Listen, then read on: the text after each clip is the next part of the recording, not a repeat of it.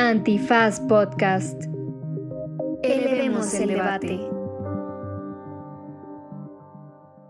Oye, y de los múltiples personajes deplorables que nos ofrece Succession, ¿con cuál es, con él o la que más te identificas tú? Con el, con el abuelo de Greg, con el hermano de Logan Roy. claro. Porque es un güey que dice, dice todas las verdades, ¿no? Todo lo que necesitan estas familias, esta familia ricachona, eh, abusiva, causa eh, clara de muchos problemas que existen en el mundo. Este señor les dice sus verdades, pero se los dice teniendo acciones de la compañía. ¿No? Como ustedes son unos cerdos capitalistas que están destruyendo al mundo. Pero yo vivo de esas acciones. Pero yo vivo de esas acciones y ya me voy a, mi, a todo mi terreno que tengo comprado en Canadá. Claro, con todo mi dinero. Ajá.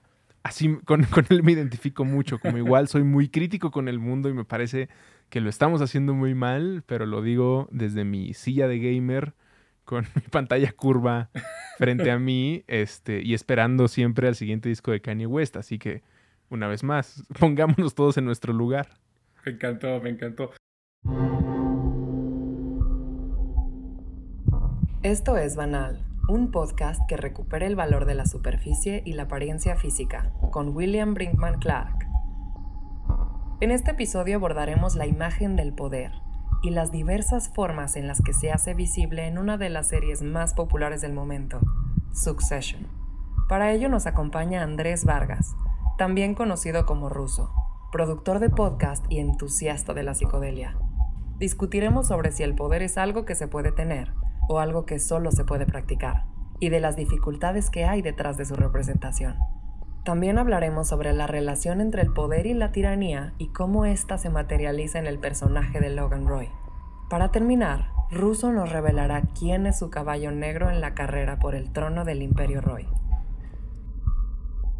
Esto es Banal, con William Brinkman Clark. Pues bueno, hoy nos estamos juntando aquí con Russo y vamos a tratar de contestar una sola pregunta, y eso es, ¿cómo se ve el poder? Y para eso escogimos una serie que debo de decir es mi serie favorita, creo que es la mejor serie que se ha escrito eh, desde Mad Men, entonces ya eh, son varios años, y se llama Succession, es de, HBO. No sé, Ruso, si quieras echarte un breve resumen de lo que es Succession por si los que nos escuchan no la han visto. Es la historia de una familia cuyo patriarca se ha hecho de casi todo el dinero del mundo, virtualmente hablando, poéticamente hablando, pero también económicamente hablando. Si uno eh, revisa sus acciones, sus cuentas de banco, sus propiedades, en televisión, entretenimiento, películas. Es un imperio como esos que crean supervillanos o familias tan extrañas como los Logan.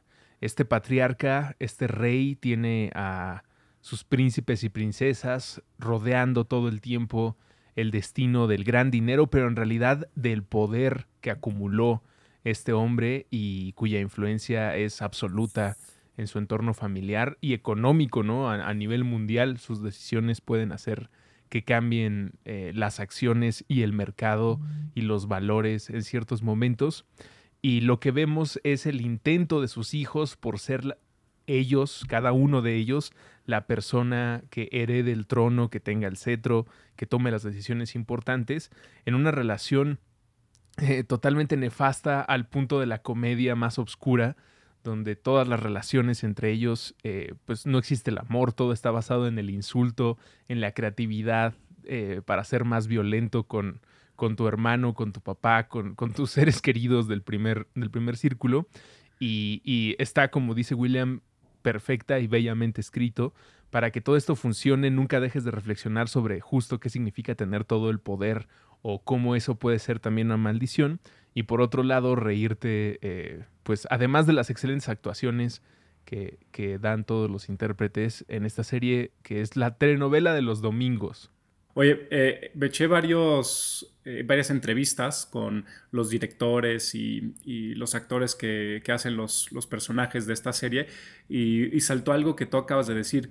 todos aceptan que no hay un solo personaje valioso, más bien, que tenga buenos valores en la serie. O sea, es, es, muy chistoso. Los oyes a todos hablar sobre los personajes o que escribieron o que interpretan y, y todos y todas dicen básicamente mierda, ¿no? O sea, solo hay mierda en esta serie. No hay nada recuperable.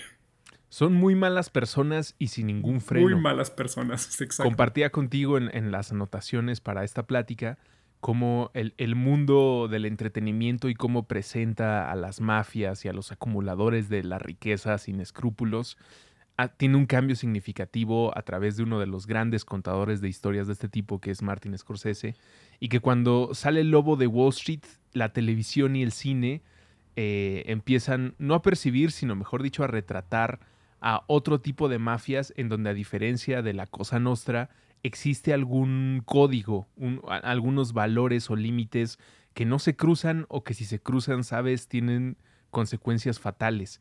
Y lo que ahora vemos en Succession después de ese lobo de Wall Street y la mirada que otras series de televisión como Billions empezaron a ver en los rincones donde más dinero hay este, guardado o se mueve constantemente, es que justo ahí no hay esos códigos, no hay esas eh, bozales para decir o guardar ciertas cosas y entonces ya no hay ninguna discreción, no hay ninguna reserva en la comunicación. Y, que sea de una familia, pues entonces le quita más filtros porque pues en la cercanía, en la intimidad que tienes con tus eh, hermanos, hermanas, primos o, o, tu papá, se entiende que estás en un entorno en el que tal vez se pueden decir cosas con mayor libertad o sabiendo cómo va a afectar a la otra persona. Pero desde la perspectiva de los, de los Roy, eh, pues eso lo que significa es cómo puedo lastimar más a la otra persona. Y entonces creo que nosotros también como público, pues lo compramos en, ese sentido, ¿no? Como, ok, no hay héroes, solo vamos a reflexionar desde eh, la villanía y estos seres eh, supuestamente todopoderosos, cuando en realidad todos no pueden escapar del, hoyo negro que es el papá, el rey.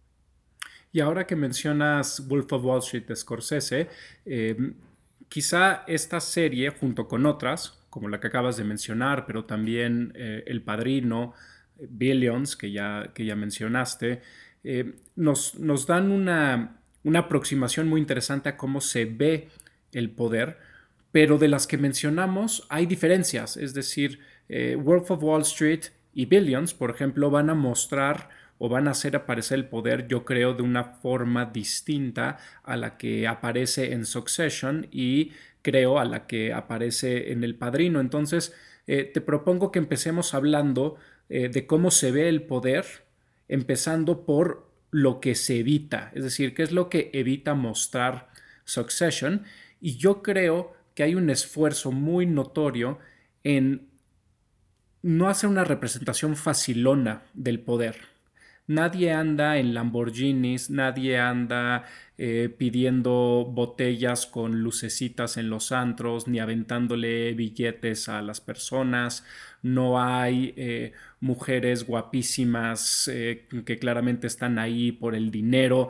no hay este lujo y esta ostentación que, por ejemplo, sí vemos en, en Wolf of Wall Street. Y esto me parece muy interesante, ¿no? Que el poder, la primera cosa que te muestra es lo que no hay cuando ya llegas a estos niveles de poder que tú dices, ¿no? Que es los que tienen los Roy.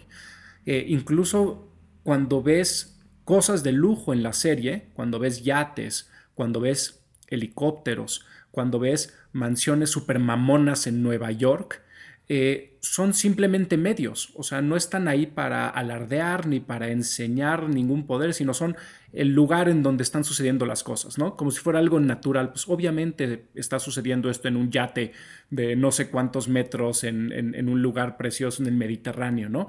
Porque eso es lo natural para la gente que tiene este poder, ¿no? Entonces, lo que más me interesa, bueno, lo que me interesa mucho de esta serie es que no es por ahí la representación del poder, cómo se ve tener tanto poder.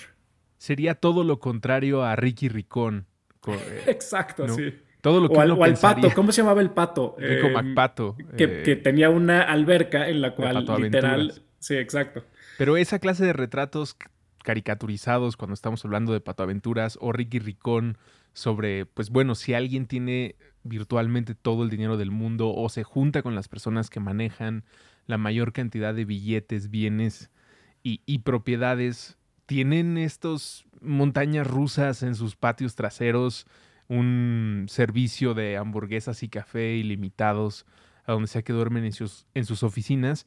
Y pues claramente en Succession nos están mostrando una, eh, un lado opuesto a este tipo de, de, idea de la riqueza, que creo es más hacia donde estás apuntando tú, eh, William, ¿no? Como el, el, tener poder significa poder mostrar eh, las murallas en mi nueva casa, la colección de arte que estoy comprando, el auto imposible de tener por las modificaciones que he pedido al fabricante y etcétera, etcétera, etcétera. Pero todos estos son estornudos para personas como la familia eh, que, que, nos presenta Succession y eso le da mucho más valor porque sofistica nuestra observación y también la presentación del estilo de vida. Como has dicho, para ellos el, millón es el nuevo billete de 100 eh, la compra y venta de casas, pues es eh, como alguien abrió una ventana y se metieron estas propiedades y le jaló al baño y se fueron dos bancos y un, nuevo satélite que iba a despegar en, del otro lado del mundo. Como estas son cosas que pasan habitualmente, por lo tanto no son lo crucial, no es lo que te está empujando en la historia de esta familia y quién va a ser el nuevo rey o reina. Lo que te está empujando es el, el poder que no necesita de todos esos billetes, sino que están, yo me atrevería a decir, me, está garantizado en, la, en, el nivel de influencia que, tiene, que puede llegar a tener una sola persona. Una persona que, que, como decías, no tiene, o sea, alrededor de él no ves nada que lo declare como, una, como un multimillonario. No hay ningún objeto alrededor de este gran rey que te haga pensar, este hombre debe tener todo el dinero del mundo. No es eso, es la velocidad en la que entrega información, los secretos que decide guardarse y a quién le puede llamar por teléfono para decirle qué. Eso es lo que está tratado y por lo tanto se antoja como una serie de diálogos y de situaciones incómodas, hilarantes y, y que dan mucho para pensar. Incluso en la serie se hará un esfuerzo por burlarse de la gente que cree que a través de la adquisición de cosas de lujo se muestra o se llega el poder, ¿no? Pero eh, cuando algunos de los personajes, como por ejemplo Greg, que es este primo eh, que viene de lejos, que no es parte de la familia, pero sí es por sangre, o Tom, que es el esposo de Shiv, que ella es la del dinero y él también es un poco un advenedizo, ¿no? Ellos sí están tratando de meterse a este mundo a través de las cosas eh, de las cosas materiales y de lujo entonces ellos sí están preocupados a veces por los relojes o por eh, tener la mejor mesa en el antro o eh, o por cenar en lugares carísimos y que te vean ahí. Y la serie y los otros personajes a veces lo usan como, eh, como algo de comedia, ¿no? Burlarse de estos eh, arribistas, por decirlo de alguna manera, que creen que eso es el poder, que no entienden lo que es el verdadero, el verdadero poder, ¿no? Que no tiene nada que ver con qué puedes comprar y qué puedes enseñar. Sí, eh, hasta cierto punto lo muestran como eso es algo que cualquiera con mucha energía o muy obstinado puede conseguir, ¿no? O si se gana lotería, ¿no? Exactamente, quieres tener un Lamborghini, pues puedes tener tres, ¿no? Si haces las jugadas correctas, con el respaldo del trabajo, información o negocio correcto, pues puedes conseguir la pieza de arte, la propiedad, no es algo inalcanzable, ¿no? Ahora, esto con mucho respeto a, la, a las grandes diferencias económicas y oportunidades claro. que tiene el mundo actual para que uno prospere, pero con lo a lo que nos estamos refiriendo es a esta serie diciendo todos esos objetos materiales, un reloj que cuesta un millón de dólares, para nosotros es este, una cosa del día a día. Y en, e, e, en, esa presentación viene también la invitación a todo el público que consuma eh, la historia de esta familia a entrar en esa dinámica. Como que nosotros no tenemos tres Lamborghinis, pero nos podemos poner a su nivel en el que eso ya es irrelevante ya no existe una cantidad de dinero que vaya eh, a hacer una diferencia eh, mucho mayor en el estado actual de estas personas. No se trata de dinero. En los apuntes que compartía contigo, eh, reflexionaba. Lo peor que le puede pasar a cualquiera de los protagonistas en la serie es que lo compren o que lo saquen de una jugada y eso significaría 2 mil millones de dólares a, a su cuenta. Es decir, lo peor que le puede pasar a cualquiera de estas personas es que se tropiece, salga del juego con 2 mil millones de dólares y tal vez uno o tres años de cárcel en una institución de readaptación social eh, pues con la que pocas personas pueden soñar, ya no digamos como prisión, sino como lugar para dormir, de hospedaje y servicios básicos. Entonces, una vez más, no es el tema del dinero, está ahí rodeándolo y, insisto, lo vuelve muy sofisticado, lo hace un producto de alta calidad, porque sí te presenta este, este nivel adquisitivo en las locaciones, en los aviones, en las prendas, pero nunca en sus pláticas sobre cómo puedo tener más dinero, más bien cómo puedo conservar mi poder o el poco poder que creo que obtengo por la influencia que en este momento conseguí con mi papá, con el, director de operaciones, cómo puedo tener un poco más de eso y, eso cómo lo, lo puedes cuantificar, que creo que también nos regala los mejores diálogos de, la serie. Y creo que tienes toda la razón del mundo, es decir, eh, el out de estas personas que están compitiendo para, entre comillas, quedarse con la dinastía, perder significa o quedarte con tus acciones o que te las compren y como dices tú, irte a tu casa con 4 eh, billones de dólares. Y, estéticamente eso sí te pinta un mundo muy distinto, por ejemplo, al de Billions, ¿no? O sea, en Billions todo tiene que ver con el, próximo deal, ¿no? Eh, más dinero, cuánto dinero gané, cuánto dinero perdí. Y el mundo alrededor de eso lo refleja porque eh, todos son colores, obras de arte, obviamente ya lo dijimos, coches y helicópteros, los mejores restaurantes, tener al chef más mamón del mundo en tu casa haciéndote haciéndote de cenar mientras ves eh, sillones de las, eh, mientras te sientes en sillones de las, de las pieles más finas, ¿no? Y en Succession, si vemos la paleta de colores, es increíblemente gris y ocre. Todos están vestidos igual, nunca ves un, traje que se vea ni demasiado caro, aunque probablemente lo son, ¿no? Probablemente sean trajes de miles de dólares.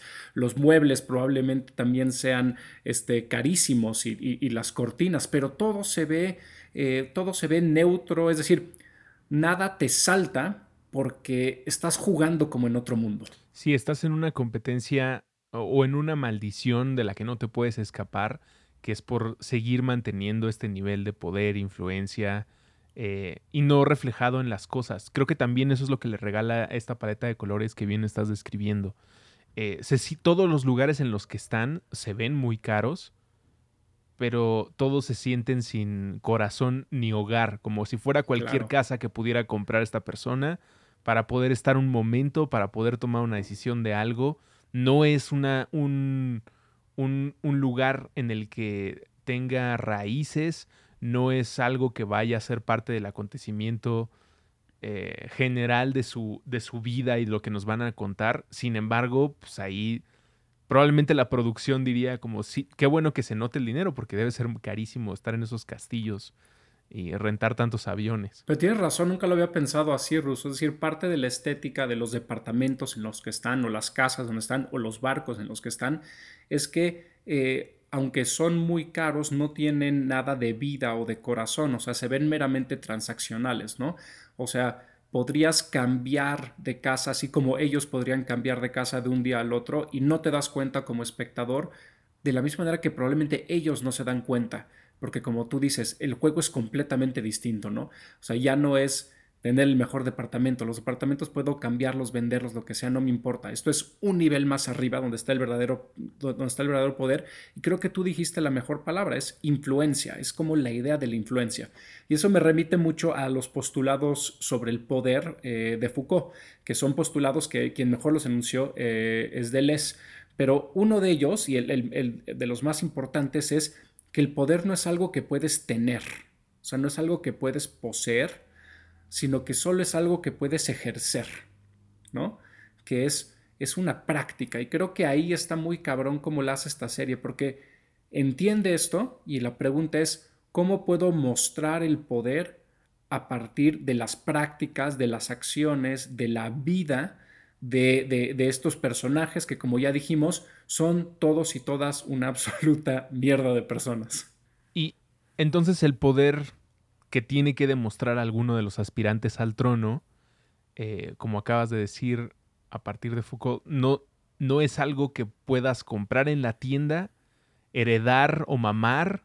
Eh, y tal vez puedes acumular una serie de estudios de, de, nivel académico que te permita hacer una presentación curricular de lo que eres capaz de hacer, pero lo que creo yo es que en realidad se trata de eh, el rey sabiendo que esto es una cosa que se tiene que experimentar y verlo justo en práctica. Es decir, no importa la experiencia que tenga mi princesa, que se ha alejado un poco del negocio y la idea de, de este reinado por participar en los debates políticos y quiénes son los que estarán a cargo de la administración, si son los rojos, son los azules, pero yo sé que ella en cuanto deje pasar una corriente de aire que le haga pensar puede ser parte del reino o quedarse con el trono, va a acercarse, pero no la siento, estoy pensando como Logan Roy, como este rey, pero ¿qué he visto yo de ella ejerciendo el poder? Si todo el poder que tiene se lo he dado yo, igual los otros tarados de mis hijos. No he visto que ninguno de ellos practique el poder. Sé que lo tienen, ellos también tienen la certeza de que lo tienen, pero esa certeza viene de que yo se los repartí, de que yo tengo una chequera y les asigné unas acciones. Y ninguno ha demostrado en la práctica ante los ojos de este rey que son capaces de ejercer y practicar ese nivel de influencia con un nivel de crueldad que él solo reconoce en sí mismo. Y es una cosa, no sé si él lo piense, el personaje del rey de, Logan Roy, del, fundador y creador de este gran imperio, si es algo que en, el en su corazón le desea a sus hijos. Y si al mismo tiempo, a pesar de que hay ego en él y una vanidad de no querer ceder el trono porque pues nadie es más chingón que yo, sabe que pues, lo que se requiere para saberse capaz de ejercer ese poder, pues es una especie de horror cruz en la vida de quien sea.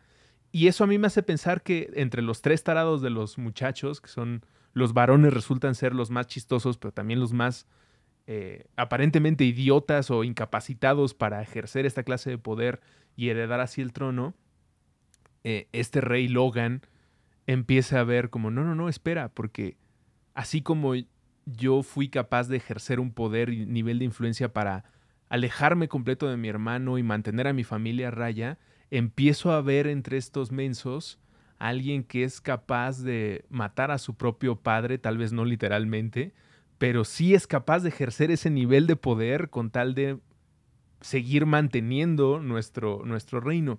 Y eso a pesar de que va en contra de mí como individuo y como en, mi vanidad, en mi ego, pues es lo que deseo para el reinado o es lo que se requiere, justo demostrar que eres capaz de practicar ese nivel de violencia eh, y, de incitar ciertas cosas en otra persona y qué mejor manera de demostrárselo a un rey cruel que devolviéndole una, un, cacho de esa crueldad o del abismo. Me parece muy interesante que constantemente te refieras al, señor Roy como rey, porque creo que tienes toda la razón. La serie se llama Succession, sucesión, y no herencia. Todos saben y todas saben que van a heredar, ¿no? Eso ya lo tienen. El juego del papá no tiene que ver con si van o no van a heredar una cantidad obscena de dinero, sino justamente lo que dice sobre quién lo va a suceder a él, como si fuera un rey o un emperador eligiendo cuál de sus hijos será el que se quede no con el dinero, sino con la posibilidad del ejercicio del poder, ¿no? Entonces no es un programa que trate sobre heredar el poder, sino un programa que trata sobre un papá viendo, como dices tú, quién es quien será el mejor para ejercer la brutalidad como él ejerce, y la única manera de verlo es viendo quién la puede ejercer ahorita, ¿no? Ese matar al padre simbólico que decías es quién, quién tiene esta capacidad de ser el mejor, de hacer el mejor ejercicio de este poder que, todos en práctica eh, eh, tenemos, ¿no? Obviamente el papá más. Y es mátenme a mí. Y vemos en la serie que no pueden, que es súper trágico, ¿no? O sea, ninguno de los hijos puede matar al papá. Simbólicamente. y todos se acercan de alguna manera a ese ser a quien el, rey estaría dispuesto a, dejar el trono y la institución que significa. Hay una escena, sin soltar algún estropeo, en la que uno de los hijos tiene que presentarse y, entablar una plática con él, con los altos poderes del Ejecutivo en el gobierno estadounidense.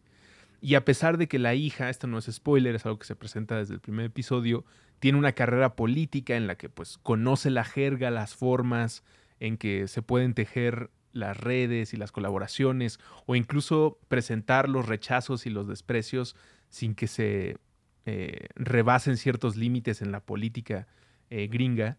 Eh, otro de los hijos resulta el más apropiado en ese momento porque a pesar de no tener ninguna experiencia en, este, en esta jerga y forma política a la que me refiero, sí tiene mucha experiencia siendo tan grosero e impulsivo como su papá. Y lo que se necesita en ese momento no es la politiquería, la, la, gran serie de palabras sino es yo tengo estos contactos, yo sé esto de ti y yo estaría dispuesto a quemarte si es que tú no haces lo que yo quiero.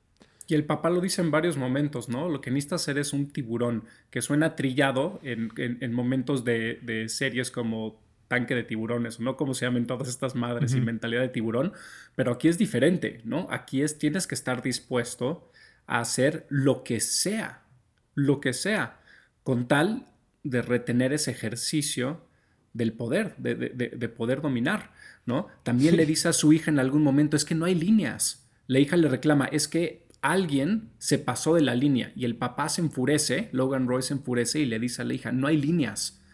Las líneas no existen. Las líneas se están moviendo todo el tiempo, ¿no? Deja de pensar que hay líneas que se cruzan o no se cruzan. Es brutal, ¿no? es una cúpula de dominación en el que justo es, yo lo compararía con eh, lo más pequeño del universo conocido, que siempre está retando nuestra capacidad de comprender cómo funcionan las cosas a ese nivel, porque va en contra de todo lo que nos demuestra la experiencia eh, en este plano de las dimensiones y hacia la observación de los planetas, las galaxias, los agujeros negros. Y en el universo cuántico, pues todo esto va y sucede de formas distintas y de alguna manera sostiene todo lo demás, la riqueza y el poder que tiene Logan Roy y estas, eh, pues no sé cuántas, pero no, no pensaría que fueran más de mil familias en el mundo, probablemente muchas menos. Sostienen todo. Sostienen todo lo demás y entonces lo que opera dentro de ellos, pues no va a seguir las reglas que uno encontraría en, en, lo militar, en, en, lo ejecutivo, me refiero a poderes eh, como los que tiene México en, lo presidencial, en una Cámara de Legisladores, en una Cámara de Comercios donde hay diferentes representantes de empresas, aquí la dominación implica que tengas que humillar a la otra persona. Y entonces el paso eh, de buen acuerdo es una cosa que está mal hecha, porque este poder para ser ejercido necesita dejar desangrando a la otra persona o literalmente afectarlo. Si no lo estás afectando, algo está pasando que no termina de cerrar el sistema. Una vez más, fuera de esa cúpula uno diría, no, pues el ganar-ganar es lo que incluso beneficia a grandes tiburones o ballenas de la economía porque genera trabajos, genera idea, genera propiedad y avanza. Pero no, no, no, lo que vemos que en este mundo cuántico es, no, si, si estás sonriendo una vez que estás firmando el papel, hay un área de oportunidad que no estás aprovechando. Y esa área de oportunidad no tiene nada que ver con sacarle un poco más de dinero o beneficios al acuerdo. Tiene que ver con dejarlo eh, jodido, ¿no? Que quede traumado de haber tenido que lidiar con nosotros, porque eso es lo que va a dejarle claro eh, que no puede jamás meterse con nuestro nivel de poder. Y creo que le das al clavo, Ruso, cuando dices, cuando dices esto, porque otro de los postulados de Foucault es que Así como no puedes tener el poder, solo puedes ejercerlo. Eh, ejercerlo significa una relación. O sea, el poder nunca es violencia. O sea, por supuesto que violentando a otra persona puedes lograr lo que quieres, pero eso no sería el poder. El poder, dice Foucault, es una fuerza que actúa sobre otra fuerza. Es una relación entre dos fuerzas y lo que tienes que hacer es ver cómo inducir, cómo disuadir, cómo mover a esa fuerza, cómo facilitar o dificultarla, ¿para qué?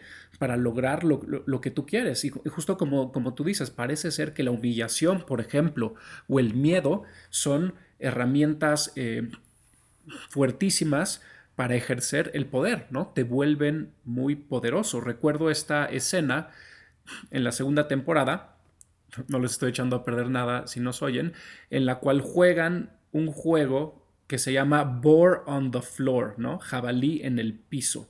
Y lo juega eh, Logan Roy para tratar de descubrir a un infiltrado en su compañía. Y de lo que trata es, literal, de empujar a la otra persona mediante el miedo, mediante la manipulación, mediante la humillación, con tal de ver si esa otra persona es capaz de decirte que no. Y lo que encuentra Logan Roy es que nadie nunca le dice que no. Si ustedes se fijan en la serie, solo hay una ocasión en la que alguien le dice que no a Logan Roy, les dejaré que ustedes la encuentren, pero nunca nadie le dice no a Logan Roy. Le dicen, bueno, pero, ok, oye, pero si esto, pero tal vez, ¿eh? pero nadie jamás es capaz de, pues, de, enfrente a Logan Roy y decirle no, no. Y creo que esa es una forma brillante de hacer aparecer el poder.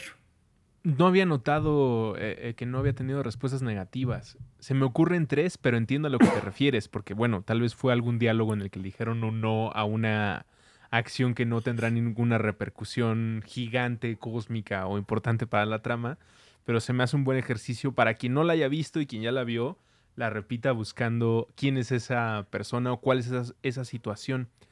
Eh, este momento que estás platicando donde la humillación que está ejerciendo el, el, rey lo que está buscando es saber si ya el poder se ha convertido en una especie de maldición, ¿no? Ya no tengo, ya no puedo acceder a, sinceridad eh, a la orden, porque sé que mi nivel de influencia es tal que me van a mentir, por lo tanto tengo que cuidarme una nueva, tengo que encontrar una nueva forma de cuidar mis espaldas en el que sé que la honestidad de las personas está rebasada por el miedo que me pueden tener o la influencia que eh, existe de mí hacia sus acciones. Eh, sin embargo, parece que en, toda esta plática quiero poner en una perspectiva de empatía con este cruel rey. Y de alguna manera sí, porque ahora mismo lo estoy contando como alguien que vive una maldición y no puede acceder a la verdad.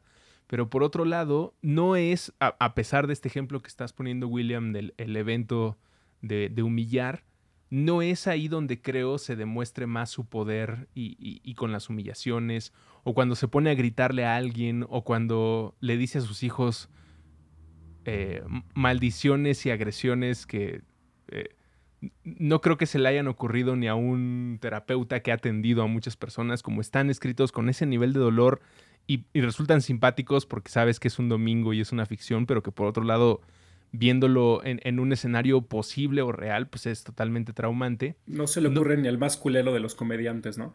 Ajá, ni el más culero de los comediantes borracho con diarrea se atrevería a decir algo así en el baño se atrevería a decir algo así.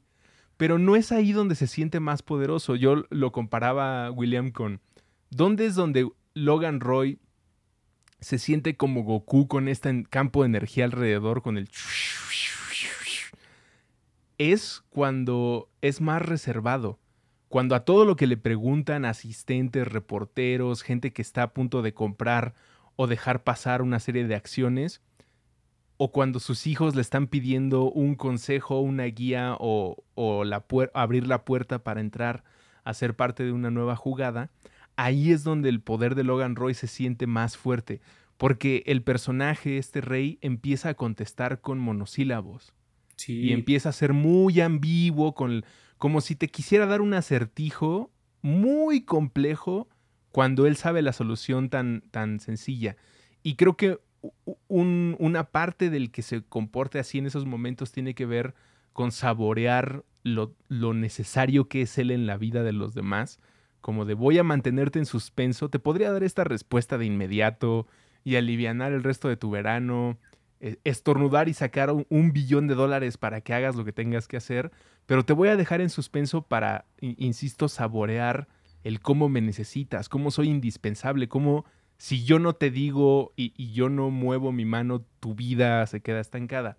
Y por otro lado, porque eso es lo que a él le da más tiempo de acomodar las jugadas como él lo prefiera y sabe que todo va a su ritmo, es decir, con estas pausas, con estas ambigüedades, es lo que lo mantiene adelante en la carrera, porque él es el que va diciendo cómo se van moviendo las piezas y es también lo que le duele más que lo que lo perturbe, ¿no? Cuando alguien lo quiere presionar, cuando alguien quiere que obtenga la información rápida de parte de esta persona, justo es lo que creo que, que trata de controlar. Y la otra relación de poder eh, y, de cómo se relacionan estos personajes que más me gusta y creo además funciona para la plática que estás eh, eh, aquí presentando, William, es la de Tom y Greg. Greg, como tú dijiste, es el primo muy pobre, muy jodido, pues un slacker ahí, marihuano, este, que pues, no tiene nada más que hacer en su vida, pero tiene el apellido que le da el acceso a esta gran fortuna y también a esta familia de horribles personas, pero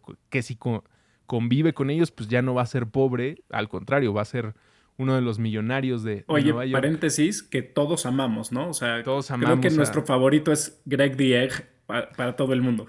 Sí, porque maneja con nuestra perspectiva, como pues nosotros somos gente que, que se sube al metro para ir a su concierto, o, o, sea, no somos de los que pagamos para que la banda toque en nuestro cumpleaños, la banda que sea. Y Greg está llegando asombrándose de esto y por otro lado manejando con mucha habilidad las curvas que le presenta la riqueza y la villanía. Yo creo que va a seguir desarrollándose como uno de los personajes más importantes en este, en este drama. Y tiene una relación muy extraña y súper divertida con Tom, que es el, eh, esposo de la princesa. Un, un hombre que, pues, eh, quiero entender si está muy enamorado de su mujer, pero que también está, creo, muy enamorado con la idea de pertenecer a este, a este reino, ¿no? Y como tener tal vez algunas tierras y ser el señor feudal que se encargue del negocio de las noticias y entonces tener un papel, un diploma, una foto y su relación con, con, con Greg a nivel eh, poder y cómo lo ejerce, creo que arranca como un bullying familiar hasta cierto punto inocente, ¿no? Como, ah, pues mira, es el nuevo, nunca había cenado con nosotros en, en un Thanksgiving, pues me lo voy a bullear porque así es la bienvenida a la familia, te chingas y tienes que aguantar vara. Y eso evoluciona por también cómo está contada la historia en un escándalo corporativo de, de gente muerta, dineros pagados para extorsionar gente, en lo que los dos se ven involucrados, pero se mantiene una relación de tú eres el, acosador y yo tengo que aguantar vara. Pero a donde ha cambiado, y me parece muy curioso, y, insisto, espero que sea de buen ejemplo, como el poder que sigue ejerciendo Tom contra Greg, a pesar de que Greg ha avanzado lo suficiente en su posición en la familia y pues también en ingresos económicos, espero, se le ve eh, más alineado, con prendas más caras, ahora el poder que ejerce Tom ya no es ni siquiera para que eh, Greg viva en la miseria, sino para él mismo poder tener acceso a una terapia muy extraña que necesita. Y como, no, como ya vive en esta cúpula en donde no puede hablar con nadie más, y, los humanos comunes y corrientes, los moguls, no le van a entender a sus sentimientos y lo que está en juego, pues tiene a este familiar, a este primo político, al que sigue manipulando, lo sigue eh, eh, incitando a hacer cosas que no debería, pensar cosas que no debería, pero ya ni siquiera es por su bien, ya, ya es más porque lo necesita. Tom necesita esta clase de relación para saberse en alguna altura del árbol. Y eso me parece una cosa de entrada muy, eh, muy cómica, porque estos dos actores lo hacen muy risible en todas sus interacciones, pero también de analizar cómo este villano ya ni siquiera encuentra satisfacción en las lágrimas de sus víctimas. Más bien es el lugar, como Alan Moore escribe muy bien estos personajes, como el héroe que va con su, con su archienemigo a confesarse, porque no tiene otro lugar que lo vaya a entender, como pues estamos todos tan jodidos que tengo que venir a hablar Batman con el guasón para contarte mis penas, porque sé que no las vas a contar, porque sé que los dos estamos igual de desquiciados en el mismo terreno hiperviolento y, es una gran, gran relación. Que es un poco la razón por la cual el villano de Bond siempre tiene que contarle su gran plan a Bond antes de matarlo, cosa de la cual se burlaba mucho Austin Powers, ¿no? En, la película, pero creo que tienes razón ahí, es que no tiene a nadie más a quien contárselo, ¿no? Su único par, su archirrival, es, es, James Bond y entonces se lo tiene que contar. Eh, estos dos ejemplos que trajiste a cuenta me parecen brillantes por lo siguiente. Tanto en la relación de Tom y de Greg the eh, con el afuera y, entre ellos mismos, como la relación que tú mencionaste de poder tiene eh, el papá, tiene Logan Roy con el mundo, eh, hay algo que nos recuerda, o sea, lo que tienen en común es algo que nos recuerda otra vez esto que decía Foucault sobre, sobre el poder como una relación. Y tengo por aquí una cita que queda perfecto porque llevas todo el tiempo hablando de, Logan Roy de, como rey y la cita justo que tiene Deleuze cuando habla de, la relación de poder en Foucault, él dice, el poder del rey no se trata solo de su arbitrariedad, sino de la manera en que todos los dominados participan de la arbitrariedad del rey, ¿no? O sea, lo que necesita Logan Roy, como dices tú, es que los demás le jueguen al juego que cuando le responden monosílabas y que cuando está como que tratando de hacer que todo vaya a su tiempo, que nadie le diga, a ver, estás mamando, güey. Que nadie le diga, no, no, no, no, no, nada de silencio, ahora dime qué. No, todo el mundo cree en él. Nadie le dice, eh, desnuda emperador, ni, ni tampoco dicen, está desnudo el emperador, ¿no? Todo el mundo cree y participa de la dinámica de poder en la cual Logan Roy está hasta arriba. Y lo mismo pasa con Tom y Greg Dieg, ¿no? O sea, entran a este mundo y ellos tienen que ser partícipes de esas, de esas dinámicas, ¿no? Si quieren subir, si quieren conseguir eh, más riqueza, más poder, ellos tienen que participar de esa arbitrariedad del rey, ¿no? Lo que decíamos hace rato, no hay reglas, no hay líneas, ¿no? Todo es una relación constante, en flujo, y si no le entras, si no participas de eso, pues no, estás, estás pues literal fuera del juego de poder, ¿no? O sea, no puedes ni siquiera pensar en ejercer el poder porque no estás jugando un juego. Y eso es la serie al final, ¿no? Es un juego. O sea, todo lo que estás viendo es un juego enorme en el cual Logan Roy, el rey, como dices tú, está poniendo unas reglas que se mueven y es un juego para ver quién va a ser el que lo suceda. Pero todo es un juego y todos los entienden como juego, ¿no? Y, nos tienen buena distancia para, como decíamos hace rato, a pesar de ser gente con estas cantidades de dinero, lujos y, formas de vida, observamos el juego y nos sentimos, nos debemos sentir identificados y nos debe llevar a la reflexión el cómo estas agresiones son parte de más de uno, de un club o red social en la que participamos y así lo damos por sentado y así convivimos en ella. En el equipo de juego, de la actividad y disciplina que ustedes me digan, si existe un momento en el que uno de los jugadores golpea al otro dentro de la cancha, lo que espera el equipo es que te defiendas. Y si te ponen una falta técnica, estamos conscientes que es parte del, del juego y de las reglas a seguir, pero lo que espera el grupo es que dejes claro que no vas a ser el tonto de nadie y que esa agresión que te acaban de dar la tienes que regresar. No importa que todos entendemos que te van a poner una falta. Todos en Succession sabe que va a haber alguna penalización, investigación del FBI, eh, primo que quiera apoderarse de las acciones en ese momento, grupos de interés que vengan, pero no puedes dejarlo así, no puedes quedarte callado después de lo que te dijo tu hermano.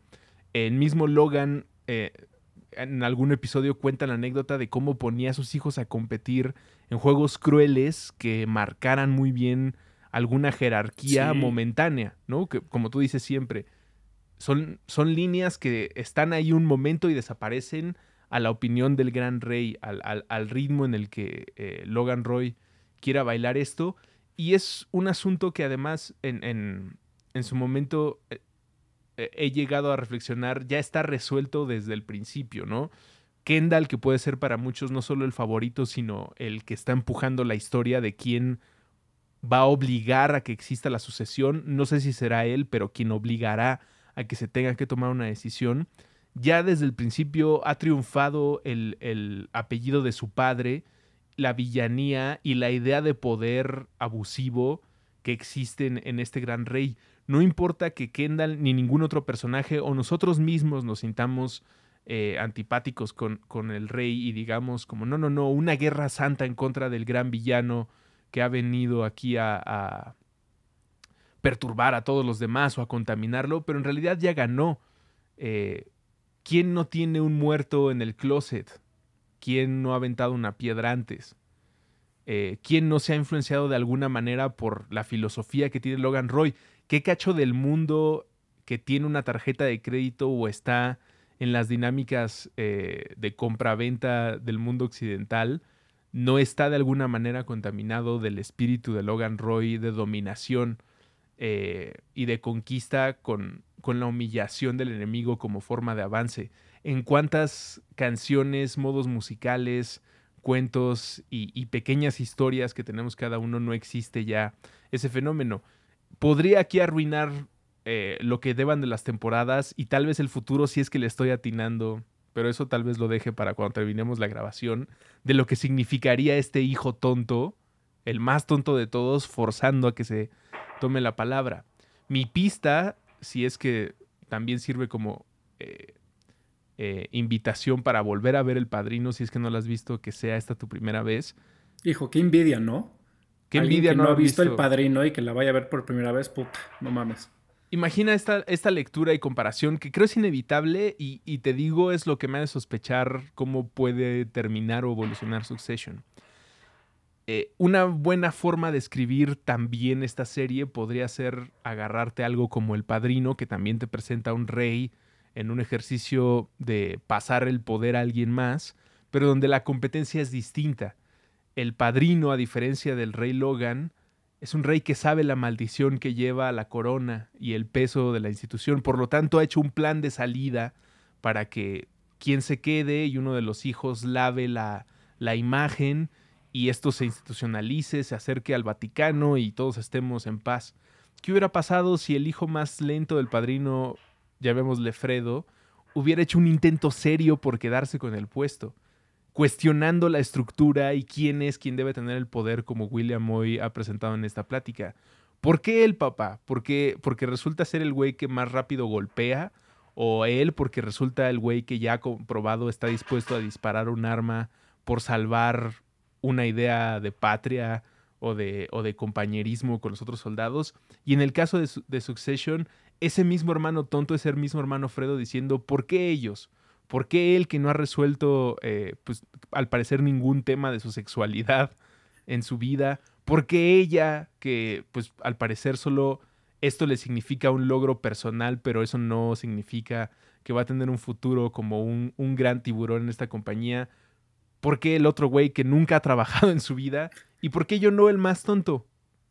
Porque tal vez en, este mundo destrampado en el que vivo o idiotez en la que se me enmarca, soy el único capaz de no tener escrúpulos al tomar ciertas decisiones, que es lo que más le pesa al rey, pero que de otra manera, pues es lo que uno esperaría, ¿no? El rey que está acostumbrado a dejar sin cabeza a nadie para demostrar su poder, pues yo creo que estaría de acuerdo en que quien heredara el trono fuera un güey que estuviera dispuesto a sacar la espada y cortarle la cabeza a su propio padre. Y, que si me permites abonar un poco a la metáfora que tú mismo trajiste aquí, yo, yo coincido contigo, creo que, eh, que hay un plan en, el papá, pero creo que es un plan del cual él no sabe cuál será el resultado. Eh, y, te decía que me gustaría abonar a tu metáfora porque tú justo dijiste, esto es un poco como un juego de fútbol o un juego, pero yo creo que lo que el papá siente es que por supuesto que todos sus hijos e hija saben jugar el juego, pero toda su vida solo lo han jugado ni siquiera con un árbitro, aunque sí hay árbitro, sino con esta figura al lado de ti que no permite que nadie más te juegue rudo. ¿No? O sea, han jugado siempre en, en una liga con árbitro, en cancha bonita, con este, con, con bar, y, lo que Logan quiere ver es qué pasa si estos güeyes los pongo a jugar en el barrio. Donde, donde te van a hacer entradas arteras, donde no va a haber un árbitro, donde vas a sangrar, donde te van a insultar, ¿no? Yo creo que ese es el juego que están viendo. Quiero ver de todos estos quién es el que mejor se puede desarrollar en un juego en el barrio. Y ese será el que me suceda. Y en ese barrio Exacto, ahí no estoy yo. estoy, o sea, Logan Roy, el rey, eh, el gran empresario, sigue estando en el barrio, pero no soy tu papá. Soy el güey más cabrón del barrio. Y juego para el otro equipo muchas veces, ¿no? Exactamente. Me tienes que ganar. Exactamente. Ah, Lo, que has dicho creo que complementa bien el escenario de poder de Logan Roy y lo que podría pasar en, lo que lleva la serie. Eh, y, y, insisto, podría ser una promesa, una forma en la que se termine desarrollando. Eh, ya no habrá protección si necesito que alguno de ellos compruebe que está dispuesto a dirigir los ejércitos y hacer las compras, que eso me faltó mencionar y no quisiera dejarlo pasar, el, asunto de que en esta nueva forma de poder y mafia y de, de, maldad, no existe el vamos a matarlo. La mayor humillación es la compra no es desaparecerlo, ¿no? Porque matarlo lo puede hacer cualquiera por una cantidad. Cualquiera es violencia, es lo que decíamos. Eso, güey, X, ¿no? E, e, es, es, sangre derramada en ropa muy fina o en coches muy finos, como no necesitamos eso, porque lo que deja claro que nosotros somos el león dominante es la humillación y matarlo no es suficiente. Tenemos que comprarte, quitarte todas tus acciones y dejarte viendo como el, e, el, el payaso, el ridículo de esta industria y eso es lo que esa es la manera en la que se dan los golpes. Y regresando a lo del barrio, voy a ponerlos entonces a mis hijos, los voy a exponer a esa crueldad y voy a elevo más el juego. Como yo, ese lugar horrible al que voy a exponerlos, yo soy la bestia dominante. Y, me y en algún momento tendrás que lidiar conmigo. ¿Qué vas a hacer? Como vas a venir a pegarte a la pierna de papá eh, pidiendo que te dé un poco más de mi influencia o un poco más de mi poder, o vas a traicionarme y con eso comprobarás algún tipo de ciclo. Algo que... le vas a cortar la pierna al papá. Le vas a cortar alguna extremidad. Algo que, insisto, el, rey ya ha demostrado con su propia familia. La relación con su hermano está presentada en la serie desde la primera temporada. No, no es un tipo que haya quedado bien ni con su eh, generación a la par. Eh, y además, en, esa misma ambigüedad, creo que la serie va al ritmo de Logan y eso me encanta. ¿no? Que nos presenta una serie que es ambigua cuando lo necesita y con respuestas cortas que no nos dejan saber más sobre el linaje y las formas en las que operó el dinero hasta que alguien abrió los ojos en la fiesta de cumpleaños del, del episodio 1, bueno, en la celebración de cumpleaños de, del episodio 1 y las tres temporadas que llevan. Porque además es muy interesante lo que dices. Lo que no hay es, no hay este momento shakespeariano en el cual nadie le pone una almohada sobre la cara. O sea, hay muchos tiempos donde está débil, donde su cuerpo es débil, el, cuerpo del rey. Pero lo que no tiene ninguno de estos hijos y le pesa al, al mismo papá es la capacidad de agarrar una almohada, ponérsela en la cara y ahogarlo. Y es probablemente una de las cosas que mejor demuestra que no está listo el acontecimiento de la sucesión para que así, para que así pase. Porque de ser así, alguien ya hubiera justo aplicado. Ups, eh, ups, me tropecé con, el, con, la conexión. Lo desconecté. Fue sin querer. Sí, sí. Pero si alguien lo hace en este momento, y ojalá en un par de temporadas más, si alguien se atreve, significaría que esa persona está listo para enfrentar las consecuencias y nadie está ahí. Insisto, todos tenemos alguna especie de cadáver en el closet. Esto no nos debe llevar, como presenta la tercera temporada en sus inicios, a un vehículo de la rectitud, ¿no? Como pensar que como nosotros no somos Logan Roy, como nosotros no somos Kendall, eh, Romulus Connor o Chauvin, que como nosotros no somos ellos, no, no necesariamente somos mejores seres. Más bien pensar en qué qué de ellos vemos en nosotros o por qué nos agradan ciertos modos de ellos o como decía en el ejemplo de los equipos de, deportivos, en cuál de nuestros círculos sociales nos permitimos esas agresiones o, las damos por sentado como parte de la interacción justo para declarar el poder. Como, pues sí somos amigos, pero si alguien me sapea y no contesto el sape, ¿qué estoy diciendo de mí y sobre la relación que tengo? Y peor, aún, ¿qué me, me está enseñando Hollywood al respecto y yo no estoy poniendo atención? Y, lo dice muy bien eh, el actor de, que hace a Logan Roy. Eh, cuando le preguntan cómo interpretar ese personaje, él lo que dice es, tengo que encontrar su humanidad. Porque al final del día este güey tan culero, este rey tan tiránico, eh, lo hicieron así. No nació siendo un grandísimo hijo de puta. Hay algo en su vida que lo hizo así Y solo si entiendes eso puedes entender y, e interpretar el personaje, ¿no? Ojalá sí lo muestren. Han habido algunos este, guiños, ¿no? Como que se les ha volado, bueno, no con todo propósito nos han mostrado, eh, pues, incluso partes de su cuerpo. Qué chistoso. y a mí me encantaría nunca verlo. Sí, no. Creo que lo ves, ¿sabes dónde? En, la música y las fotografías del principio. Que, de, la canción, que son como eternas, ¿no? O sea, te están enseñando todas las familias. De toda la historia. Siempre, ¿no? Con una música que creo presenta muy bien todos los temas de la serie, ¿no? Los, condensa, los condensa en un buen nivel. Como esta sensación de la clase a partir de eh, música eh, de cuerdas, o sea, una cosa orquestal que te imaginarías presentado en una cámara, en un recital muy pomposo, pero con una base de hip hop que además de tener las raíces ligadas a eh, tratar de terminar un conflicto entre pandillas, la, la, unificación de un sentimiento de vecindario para la presentación de la fiesta y las oportunidades culturales, pues también tiene incluido desde sus inicios la búsqueda de la acumulación de poder y la presentación de yo soy más chingón que tú, como ese es uno de los cantos que existe en el hip hop, y agregarle esos tonos combinado con lo que eh, se dice en el mundo es parte de la alta sociedad, como puede ser estas, estas otras músicas, eh, le da un muy buen tono. Pero después de esta plática, William, me quedo pensando que también pudo haber sido algo de Pantera. Uf. Domination de Pantera pudo haber sido el tema de su sesión. Sí. No me lo imagino porque pues es un, es un drama de HBO que necesita una presentación más seria. Pero todos los temas que tratan y las formas en las que expresan sus personajes es como trash metal sureño, gringo, duro, en tu cara, sin, sin reservas. Quizá hubiera quedado hasta mejor. No, bueno, más bien, quizá hubiera expresado mejor eh, la profundidad de la serie, pero tal vez si hubiera sido Pantera eh, te hubiera echado a perder la serie. No, no hubieras como descubierto esto que, hemos venido descubriendo en tres temporadas, ¿no? No, y porque es pura agresión. Y aunque eso existe en muchas de las dinámicas entre los hermanos, creo que el hip hop, como decía, deja más claro esta sensación de acumulación y de demostración de soy superior porque yo lo digo y si no, aquí van estos 16 barras que explican por qué soy mejor que, que cualquier otro en el cuarto. Oye, Russo, para terminar, ¿Quién es tu gallo? ¿Quién va a suceder a Logan Roy?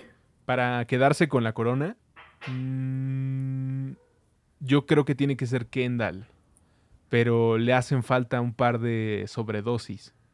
Porque creo que lo último que le falta valorar que su papá tiene claro es su propia vida. Eh, por las circunstancias en las que nos presentan a este rey, nos dejan ver pues que está enfrentando su mortalidad en un nivel nuevo para su propia recorrido, ¿no? Nunca había visto pues ciertos achaques, malestares y al mismo tiempo insinuaciones de su familia sobre su salud y lo que significa hacia futuro. Y Kendall ya ha entendido que se requiere sangre, sacrificios, que hay muchos muertos en el closet, cómo se tiene que lidiar con esto, pero por el tipo de familia que ha tenido, específicamente por el papá, no valora su vida al nivel que se necesita para tener esa corona. Es decir, si eres una persona con estas eh, temas por tratar en terapia y, con el debido cuidado médico, pues te va a reventar muy fácil el primer tiburón con el que te pongas enfrente. Necesitas superar esa clase de cosas. Insisto, un par de sobredosis por los problemas que tiene consumiendo, ya no digamos drogas, cualquier cosa en la vida de Kendall es este... Adicción, todo. Todo es destrucción, todo es como, ¿cómo hago de esto algo que inflame mi cuerpo y me afecte? Redes sociales, presencia en televisión, heroína, probablemente heroína o crack son las que menos afecten su vida. Es más. Reconocimiento de los demás y de su papá, todo. Sí, o sea, ¿cuánto daño más le hubiera hecho quedarse fumando eh, cristal con esos vagos en, el sur de Estados Unidos a, tener el cumpleaños que presentó en, el episodio más reciente? O sea, ¿qué es más. ¿Qué representa más eh, afectaciones a una persona como él? Pero una vez superando eso y dejando claro el nivel de importancia que tiene en su herencia, yo creo que él es la persona. Porque además es el único que ha demostrado esa, ese nivel de violencia contra su propio pues con su futuro, su, de dónde viene su árbol, pues es él, todos los demás siguen muy pegados al tronco. Segundo lugar, Sheaf. Y tercer lugar, Connor. o sea, es, mi, mi favorito es eh, Kulkin, su interpretación es legendaria, que se lleve todos los premios y reconocimientos, pero creo que no es una buena idea que para, lo que nos ha presentado hasta ahora la serie, que ese güey se quede a, cargo de la compañía. Pues muchísimas gracias por, por venir, Ruso. Em, eh, sin darte cuenta, te has voluntariado a que todos los futuros podcasts que hagamos sobre Succession eh, vengas tú, a que lo sigamos discutiendo y pues ya quedando advertida la banda de que tienen que verla, ya podremos utilizar spoilers eh, más densos cada vez que, vengas. Muchas gracias, Ruso. ¿Algún blog, algo que quieras promocionar, este, algún podcast, algún trabajo? Eh, no, pues muchas gracias por la invitación, William. disfruto muchísimo platicar contigo. Me parece que siempre llevas la conversación a donde están las partes interesantes y cuando son piezas como Succession, eh, me siento muy afortunado de que me invites y cuenta conmigo para el futuro. Eh, pues escuchen mucho del trabajo que estoy haciendo. Estoy haciendo muchas series de ficción en sonoro. Sigo haciendo chat shows y sigo haciendo otro tipo de productos, pero ahora me he especializado y, y la corriente también del podcast a contar estas historias. Toxicomanía es la que tal vez me llena más de orgullo y presenté en 2021. Todavía está ahí disponible y lo va a estar mientras exista la internet. Y recomendarles mucho el podcast anterior a este. Bueno, no sé si es el orden, si no hay que nos ayude el buen Sergio, a quien le mando un gran saludo y abrazo a editarlo. El podcast que hiciste con Manuna, que es una, una persona increíblemente culta en, en, los temas que parecen solo ser parte de un kitsch y de un olvidado México, pero que en realidad son varias de las raíces en las que está acomodado toda la construcción que entendemos de familia, de país, de sociedad. Y me refiero a lo local, pero creo que se puede acomodar a toda Latinoamérica a partir de telenovelas. Y es una gran, gran plática. Si pueden, dense esa oportunidad. El podcast que, hizo William con, con Manunísima acá en Banal. Y muchas gracias por la invitación. Pues muchas gracias, Ruso, y gracias por escuchar Banal. Si llegaste hasta aquí es porque te gustó esto. Y te recuerdo que nos sigas en Instagram y en Twitter como arroba banal podcast y que si te late te metas a Patreon, Patreon y nos dones ahí un dolarito a Antifaz Política para que se pueda seguir haciendo este contenido de lujo. Nos vemos hasta enero, nos tomamos unas vacaciones ahora en diciembre de Banal, pero primera, segunda semana de enero nos vemos por aquí. Muchas gracias por escuchar.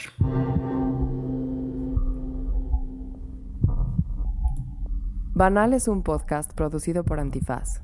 Haznos llegar tus comentarios y recomendaciones al Twitter de William Brinkman Clark, a quien puedes encontrar en arroba William Brinkman o a su Instagram en william.brinkman. Este episodio fue producido y editado por Sergio Campos. Diseño sonoro por Manu Becker con la voz de Alexandra Dunet. Para conocer más contenido de Antifaz, síguenos en Twitter como arroba antifazpolítica o visita www.antifaz.org.mx. Elevemos el debate.